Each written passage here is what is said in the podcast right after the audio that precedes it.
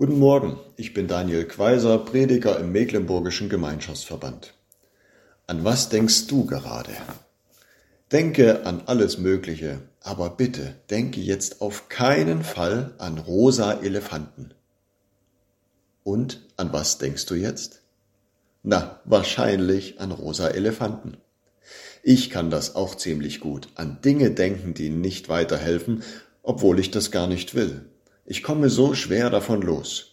Das kann ganz schön belasten, vor allem wenn die Gedanken einem die Zufriedenheit oder sogar den Schlaf rauben. Die Gedanken sind frei, heißt es in einem alten Lied. Wenn wir aber ehrlich sind, dann spüren wir, so frei sind unsere Gedanken gar nicht. Wir hängen immer wieder fest in Sorgen, in Angst, in Ärger. Um uns zu erleichtern und zu befreien von diesen Gedanken, wenden wir unterschiedliche Strategien an.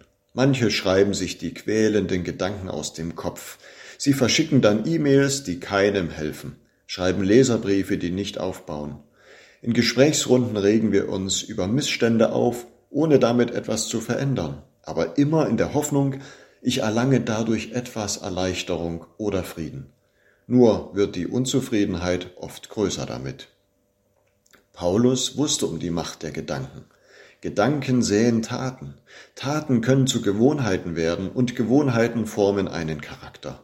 Der Charakter aber hat Einfluss auf unser ganzes Leben und das Leben anderer um uns herum. Der Lehrtext von heute steht im Brief des Paulus an die Philippa im vierten Kapitel, Vers 8. Ich lese ihn nach der Übersetzung von Roland Werner. Was gibt es sonst noch zu sagen, liebe Geschwister?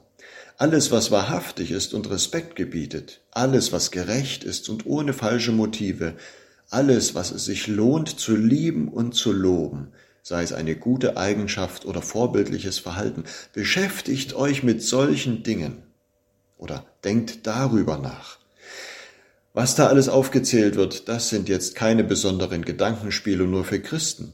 Das waren alles Dinge, die hat die griechische Umwelt damals genauso geschätzt jedenfalls in der Theorie. An der Umsetzung haperte es sicherlich. Paulus rahmt seine Aussagen darum mit einem besonderen Begriff ein, der Friede Gottes.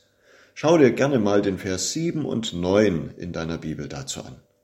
Der Friede Gottes bewahre eure Herzen und Sinne, damit ihr so denken könnt. Und wenn ihr dann neu denkt, werdet ihr entsprechend handeln. Und das wiederum wird Gottes Frieden in eurem Leben nach sich ziehen. Gott kommt in Jesus Christus zu uns in die Welt, damit er mit seinem Frieden auch unsere Gedanken erlöst, damit er sie mit seinem Frieden durchdrängt und durchweicht. Wie aber kommt der Friede Gottes in unsere Gedanken? Was sich lohnt zu lieben und zu loben und alles weitere, das können wir am besten an Jesus und an seinem Leben sehen. Und wenn wir ihn schon ein bisschen kennengelernt haben, durch die Evangelien zum Beispiel, dann könnten wir fragen, Jesus, was denkst du eigentlich über diese Sache? Oder was denkst du über diesen Menschen? Und wir werden staunen, was da auf einmal in unsere Gedanken so hineinkommt an neuen Sichtweisen. Das könnte ein Weg sein, damit unsere Nächte ruhiger werden, Sorgen kleiner werden und unsere Liebe untereinander größer wird.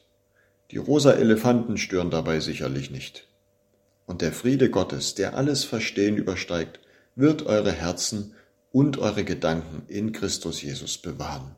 Amen.